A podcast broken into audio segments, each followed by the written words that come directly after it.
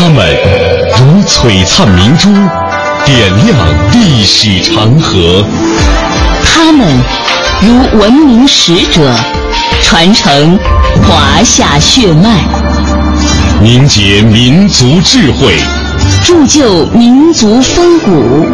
请收听《香港之声》中华人物。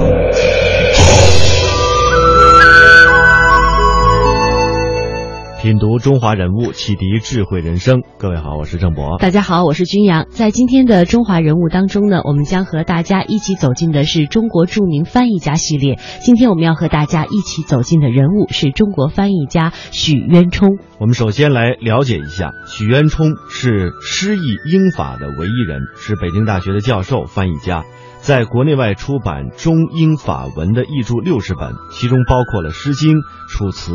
李白诗选、西厢记、红与黑、包法利夫人、追忆似水年华等中外名著，也是有史以来将中国历代诗词译成英法韵文的唯一专家。他在一九九九年被提名为诺贝尔文学奖的候选人。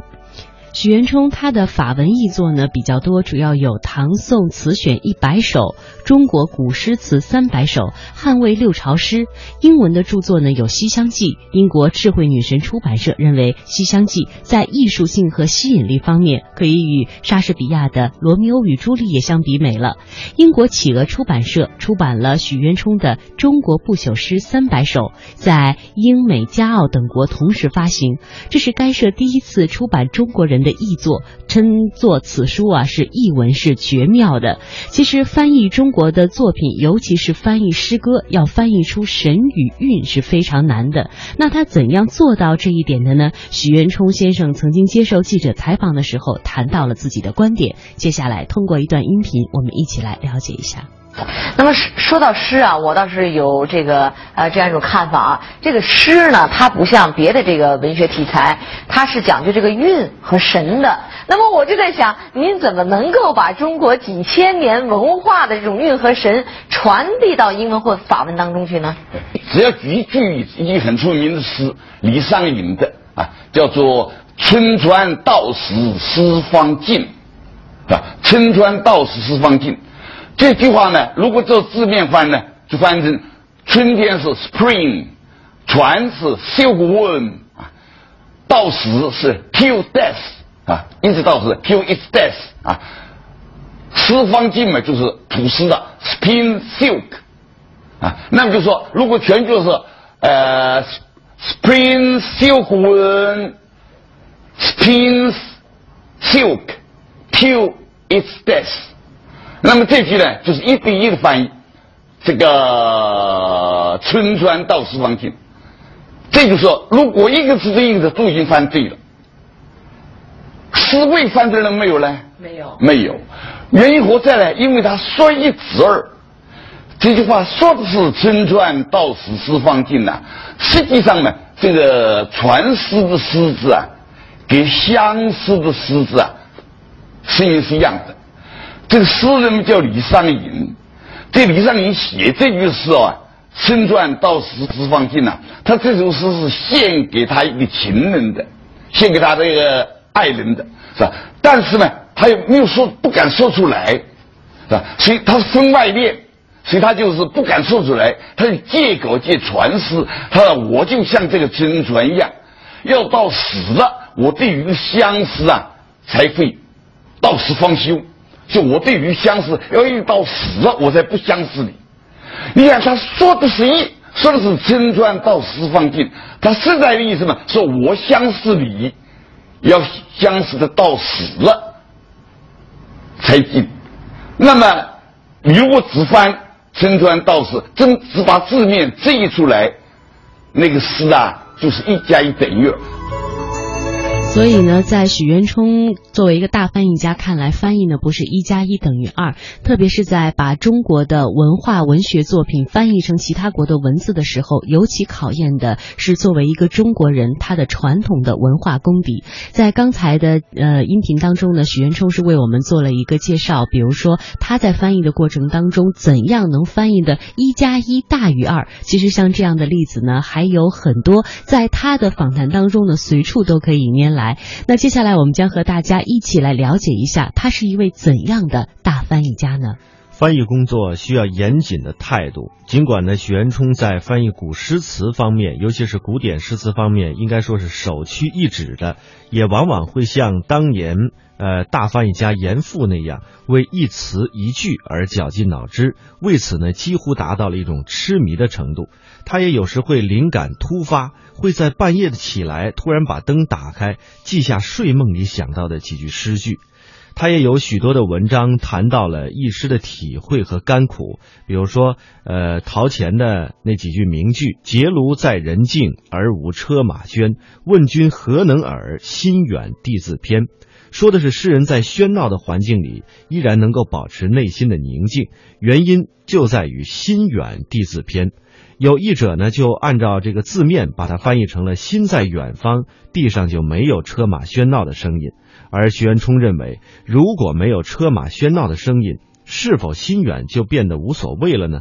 之所以要强调心远，意思就是只要心高意远，即使是车马喧嚣的地方，也会变得和这个偏僻的地方一样宁静。因此呢，他特别强调心静啊，这个必须要这个自静，这样的话就会显得更加贴近原诗的神韵了。通过刚才一小段的音频，我们能够感受得到，许渊冲是一位非常有激情、有热情的一个老翻译家。在谈起自己所钟爱的翻译事业的时候呢，总是滔滔不绝。他能够随口为记者举出很多的例子，可见他对自己这一份翻译事业的热爱。也正因为是这一份热爱，使他在翻译界取得了如此巨大的成就。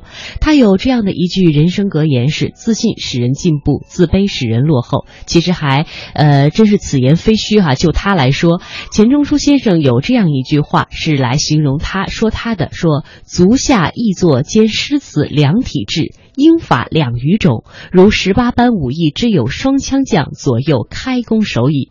迄今为止，很少有一位外国学者能用中英文互译。有哪一位中国学者能用英法两种外语翻译中国的诗词呢？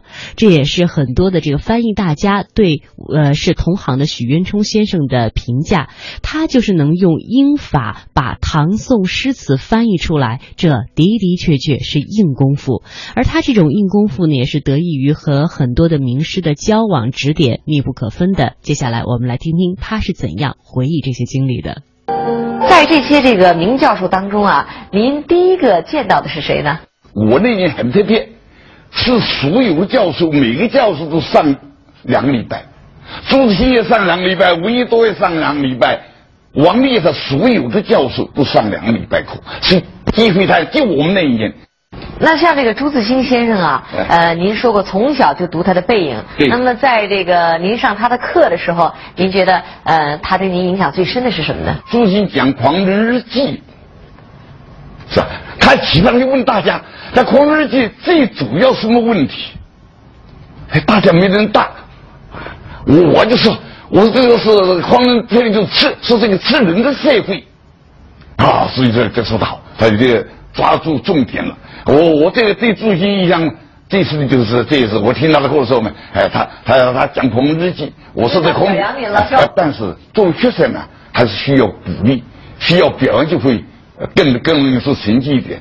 我听说呀，闻一多先生讲这个唐诗啊，应该说是这个天下第一。那么我特别想知道，他在讲唐诗的时候，他的独到之处是什么呢？因为文先生不但是会讲诗，他会画画，他诗画合一，所以他这讲出来呢，就诗中有画，画中有诗。那您能举个例子吗？给您印象比较深的。朝辞白帝彩云间吧。朝辞白帝彩云间。是写那个白帝嘛，在云彩当中，在云彩之中，应该是很美丽的那个了啊。但是怎么样表现这个美呢？是吧？这个我我在讲是翻译的问题了，是吧？讲到我受文先生的启发呢，就怎么样去体会他这个美。林先生怎么启发您的呢？用英文的呢，彩云之翻成 colored cloud，是吧？五彩的云。那么这就大家觉得是像科学了，是吧？有颜色的云呢，这就不像是文学，就只有科学味。这个东西嘛，就是说美、说说彩而不彩。人物穿越时空，人生启迪智慧，人文润泽心灵，人性彰显力量。香港之声，中华人物，为你细数那些被历史记住的名字。作为一名翻译大家，在谈到自己所钟爱的翻译事业的时候呢，老人家是滔滔不绝，有很多的例子，有很多的典故，有很多翻译的心得呢，他都可以随口说出来和大家一起来分享。这可能也是作为一名翻译大家他的一种艺术的魅力吧。在接下来的时间当中呢，我们就和大家一起来分享一下许渊冲先生谈到的他自己的翻译心得究竟是怎样的。我的翻译理论源头可以上溯至老子和孔子，尤其是孔子对我的影响很大。三美是鲁迅提出来的，他说文学有意美、音美、形美，我用在了翻译上。但最早的理论源头可以找到老子那里。老子说：“言信言不美，美言不信。”在翻译中常常会遇到这个矛盾，比如傅雷提出译文要尽量接近原文的结构。举个例子，在高老头中，随着高老头的埋葬，拉斯蒂涅埋葬了他最后一滴同情的眼泪。他贪婪的目光死死地盯在旺多姆广场的柱子和残废军人院的穹顶之间，决心向社会挑战。提到巴黎的残废军人院，法国人都知道那是拿破仑墓所在，但中国人不知道。傅雷按照字面意思翻译。但我认为，巴尔扎克写到此处，重点想到的是拿破仑墓。拿破仑激起了拉斯蒂涅想要跻身巴黎上流社会的欲望。我根据深层意思，把残废军人院翻译成了拿破仑墓。不这样，整个意思出不来。我翻译的原则是三知：知之、好之、乐之。译文别人能否读懂呢？是不是喜欢呢？能不能让人感到乐趣呢？严格的说，翻译成残废军人院，并不使人知之，更不要说好之和乐之了。这三知是就是我翻译的目的论，源自孔子说的“知之者不如好之者，好之者不如乐之者”。如果翻译能够让人感到乐趣，那就达到目的了。中国文化最重要的一点就是使人乐之。《论语》当中首句“学而时习之，不亦乐不亦乐乎”。中国人读书也好，做人也好，重乐，生活是求幸福，这一点很高。西方是罪感文化，圣经说上帝有智慧之果，人吃了就犯罪。人到世界上来，有了知识就有罪了。翻译是要把中国的智慧介绍到西方，如果翻译的不好，只有表层结构，没有深层结构，就很难达到目的。我的翻译理论就是要把中国深层结构翻译出去。翻译本身可以很好玩，说实话，读书是为了什么？为了趣味，为了美和幸福。幸亏有了翻译，生活才有了依靠，有了意义，我乐此不倦。人生能使人乐最好，不能使人乐。自至少呢要自得其乐，在翻译当中碰到好的句子，或者对前人有一点超越，就会非常的得意。在翻译高老头的时候，我看到傅雷的译文当中有一句“晴雨表”里边走出一个教室来，但晴雨表怎么走出教室来呢？后来对照原文发现。晴雨表很有可能是应该是窗外覆盖的遮阳避雨的棚子，在法文当中，这两个单词实际上只差一个字母。我想这很有可能是巴尔扎克写错了，或者是原文印刷错了。因此呢，我的翻译和原文不一致，但争取和原文后面的现实一致。就在这一点上，我自认为我超越了傅雷。同时呢，发现巴尔扎克小说当中的一个错误，就像找到了一颗行星一样，也是一种乐趣。杨振宁说：“他多少年才有一个灵感，而我时时刻刻都有。我容易找啊，一个地方超越前人，就可以是一个灵感，乐趣不会少的，而且一直可以有。不管别人是否反对，自得其乐就好。”前不久我刚翻译完高老头，最近外文社又约我翻译古典诗词一千首。你来时正在做，如果不翻译，就觉得白过了一天。生活着总得有点成果，对得起人。我们这代从日本人的侵略与压迫当中过来，我逃难逃到昆明，念大学、出国留学都是国家出钱。现在有点成绩，要做对得起国家、对得起人民的事儿，使国家在世界上站起来。中国人不比外国人差，甚至有些地方超过外国人，这本身也是一乐。孔子说：“学而时习之，不亦乐乎？”得到知识并把知识付诸实践是一种乐趣。这句话总结了我的一生。人物穿越时空，人生启迪智慧，人文润泽心灵，人性彰显力量。香港之声，中华人物，为你细数那些被历史记住的名字。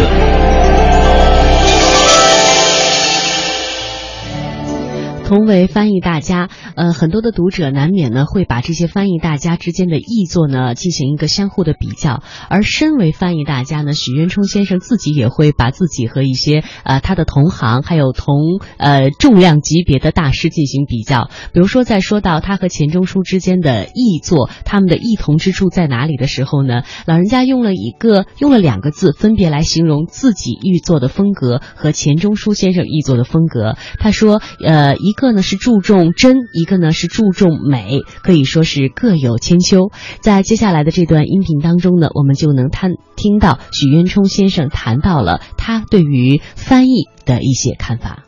钱钟书给您留下的印象是什么？才，天才。就这个那时候我羡慕，就是尤其是学外文的嘛，羡慕他这个 ready wit，就是这个出口成章啊。这个这个才才华过人啊，有些人很难的。我如果举个例子说，金岳霖也是很著名的一个学者、哲学哲学家，是吧？哎，他也当时翻毛泽东选集的时候啊，金岳霖、钱钟书不参加的啊，就翻到那个崔崔健长字的时候啊，金岳霖也不会翻了，他不知道怎么翻好。这叫钱钟书来，钱钟书是他晚辈了。钱钟书当场就翻出“崔建长”一字，翻出 “a fall into the pit”，“a gain your wit”，当场翻的，哈，这个当场就是不得了了。一下这个神就出来，他没哎不，他这个地不不但是翻倒，而快，这个就是连。金岳霖都佩服了，金岳霖英文也很好了，王兆良这人都非常佩服金岳霖的，因为他翻那个延安文艺座谈会啊，主要金岳霖翻的，但金岳霖碰到这个崔建长就翻不来，还有三个牛背像这个诸葛亮，哎呀，这都不好翻呐，哎，先是哎，先是翻 three corporates combined，呃呃，make。诸那个 genius mind 的至少变变成诸葛亮的这个天才的心理那个 combined 跟 mind，我就玩的很好了。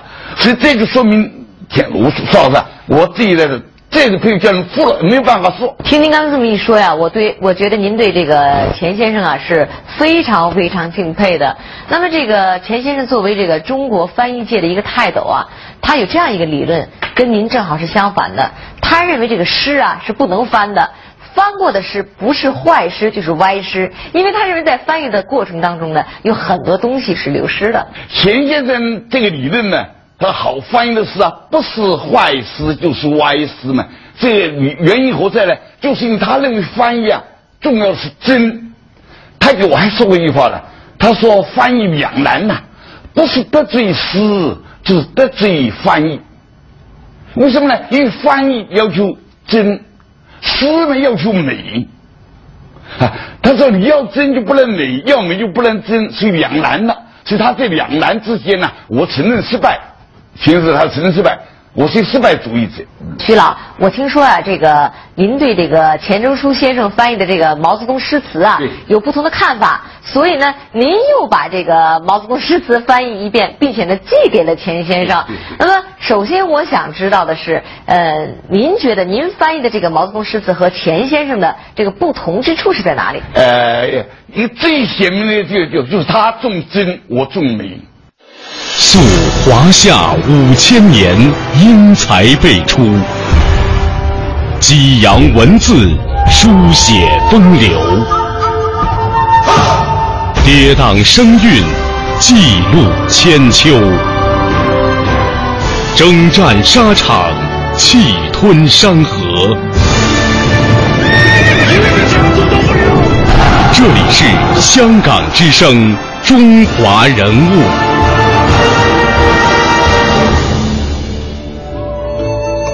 在接触过许渊冲的记者还有朋友的评价当中呢，觉得这是一个内心有一点骄傲的老头，因为他不轻易的对谁服气，为自己的才气呢也是感到非常的骄傲。其实呢，这不呃也可以说明是这个老人非常真性情、非常可爱的一面。无论是他骄傲也好，谦虚也好，他为中国翻译界做出的贡献，这是不可磨灭的。在接下来的时间当中，和你一起了解一下他的成长之路。在一九二一年四月十八号，许渊冲生于江西南昌。他的母亲受过教育，擅长绘画，赋予了他爱好文学和追求美的天性。他的表叔熊世义就是一位翻译家。他将原来的剧目《王宝钗》译成了英文，在英国上演的时候，当时引起了很大的轰动，并且受到了英国戏剧家萧伯纳的接见，使得年幼的许渊冲对英语就产生了强烈的兴趣。他于是立下了要学好英语的志向。他在当时啊，当地也是最好的。当时南昌的二中上学的时候，英语的科目就已经出类拔萃了，并且在一九三八年以第七名的优异成绩考入到了国立西南联合大学的外文系。当时的西南联大虽然在一九三七年九月刚刚成立，在八年抗日战争期间，当时的环境也是极为艰苦的，但是由于名师荟萃，学风民主，因而成为当时中国最好的大学之一。杨振宁甚至认为他可以算得上是世界一流的大学。那么，在联大毕业的学生当中，有获得诺贝尔物理学奖的杨振宁、杨振宁和李政道，也有获得两弹一星功勋奖章的呃王希季、朱光亚、邓稼先等这些杰出的自然科学家。当然，在文史哲等社会科学领域也是名家辈出，徐渊冲就是其中之一。在一九三九年，他在读一年级的时候，就把林徽因的诗《别丢掉》翻译成了英文，发表在了《文学翻译报》上。这也是他最早的一个译作了。两年之后，陈纳德上校率美国志愿空军第一大队来到昆明援助中国抗日。许先生和许多的男同学一起报名服役，为美国空军担任翻译。在欢迎陈纳德将军的招待会上，翻译不知道该如何翻译“三民主义”一词。这个时候呢，许渊冲当即站起来翻译道：“Of the people, by the people, for the people，民有、民治、民享。”陈纳德将军听懂了。许渊冲在中学时喜欢集邮，他有一张美国的邮票，左边是林肯，右边站着孙中山，上面写着的就是林肯的这句话。这是许渊冲第一次在外语口译当中啊崭露头角。一九四八年，他到巴黎大学留学，得以精通法语，深入研究法国文学。期间呢，他留呃，他作为留法学生团去罗马，受到了教皇的接见。学生当中呢，只有他懂意大利语。由于他呢，由他代表这个留学生，当时就讲话了。就由这些小事都能够看出他在语言方面的造诣之深。在巴黎，许渊冲参加了留学生组织的星期五学会，热情的学习马克思主义，探讨。救国救民的道路，认识到报效祖国才是真正的出路。一九五一年，他与数学家吴文俊、画家吴冠中等一起回国之后，被分配到北京外国语学院法文系任教。才华横溢的许渊冲，直到三十八岁才遇到了理解他的啊赵军姑娘，两人于一九五九年一见钟情，呃结了良缘。从此以后，同甘共苦，共同度过了近半个世纪的岁月。记者在采访许渊冲的过程当中呢，用了一个词来形容他有少年精神。他自己是怎样看待这种说法的呢？我们中国现在不是要走世界一流嘛？你要有些方面，我们已经是世界一流。以文学翻译而论，我认为我们已经是世界一流。可是，敢为天下先的话，必然是要付出代价的。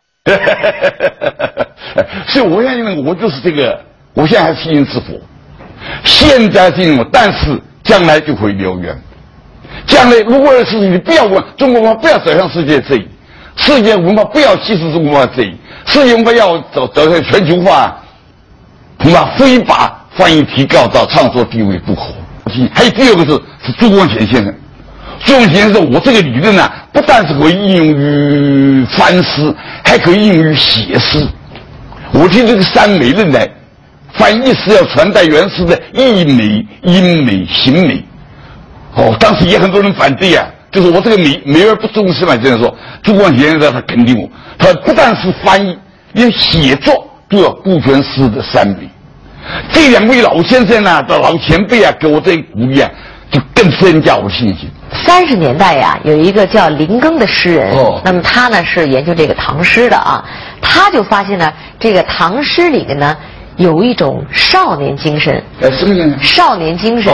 而我在跟您的接触当中也好，嗯，刚才这个访谈过程当中也好，我觉得您的个性正好体现了这种少年精神。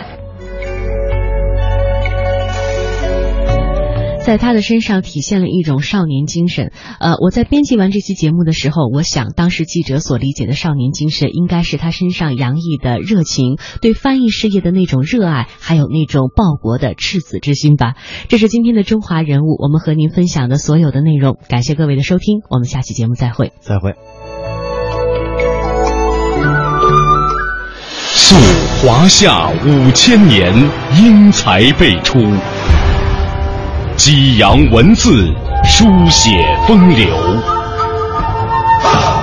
跌宕声韵，记录千秋；征战沙场，气吞山河。这里是香港之声，中华人物。